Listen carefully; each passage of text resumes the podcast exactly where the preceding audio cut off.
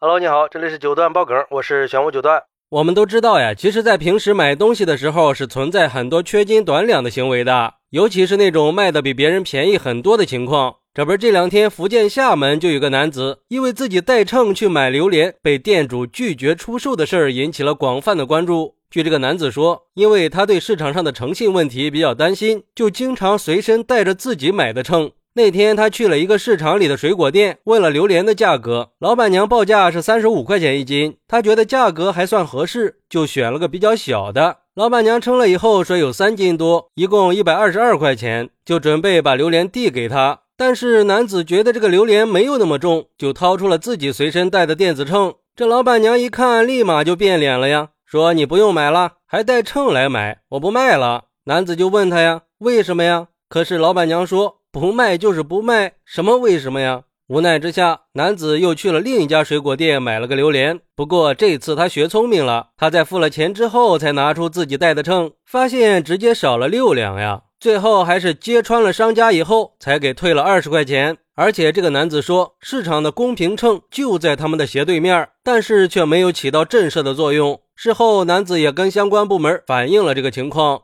嘿嘿，这老板娘也不傻嘛。这我能卖你吗？好家伙，你这一称，我不就暴露了吗？你再去举报一下，那我哪受得了啊？不过对于这个事儿，网友们可是众说纷纭呀。有网友认为，现在买东西缺斤少两的现象太严重了，有时候买一斤的青菜就给个七两，还有的秤就故意放在你看不清的地方，明明是十二块三的东西，就说是十三块钱，你发现了就说看错了。没发现你就自己吃亏。我记得我遇到过一次，人家嘴巴说是十六块钱一斤，电子秤却按了十九块钱一斤。我觉得不对劲，就把头伸进去看了一下，老板就说不好意思，按错了。这天天买个菜还要斗个心眼儿，累呀。以前我也是会带个秤的，不过现在不带了。现在我都是买东西之前把手机称一下，不管到任何地方去买东西，只要把手机放上去，虽然看不出来商家少了多少斤两，但是至少能知道这个商家是不是缺斤少两了。哎，这个办法不错啊。还有网友认为，男子自己带秤是在不尊重商家的情况下自作主张，是在故意找茬，这些都是潜规则了。人家做生意也不容易，就靠这个挣这么点钱。都体谅一下，你嫌假可以不买吗？我们在买卖东西的时候啊，承担一定的风险是不可避免的。每个人都有权利自由选择买卖对象、价格和数量，可以不受任何外部的干扰。你可以选择不买，他也可以选择不卖，很公平。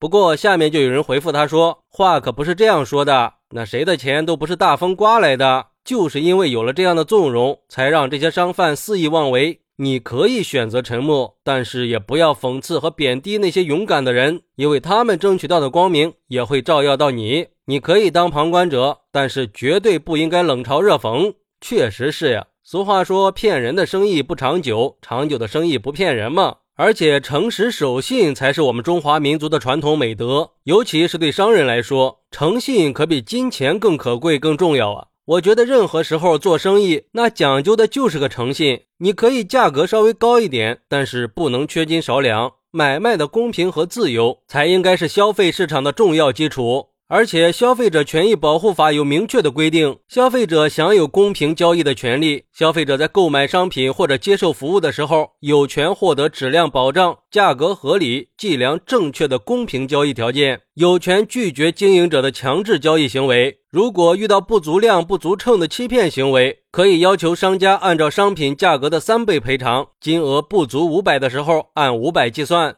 对于男子的行为，我想说，我们就需要这样的人，也需要买卖公平和买卖自由，要不然受伤害的肯定是我们这些消费者呀。这不是也要到三幺五了吗？我也想呼吁一下相关部门，对这种不守规矩的商家进行严肃处理，维护市场秩序和我们消费者的合法权益。也呼吁我们在遇到类似情况的时候，也要勇敢的站出来举报，让我们能有一个良好的消费环境。好，那你在平时买东西的时候遇到过哪些缺斤少两的情况呢？快来评论区分享一下吧！我在评论区等你。喜欢我的朋友可以点个关注，加个订阅，送个月票。拜拜。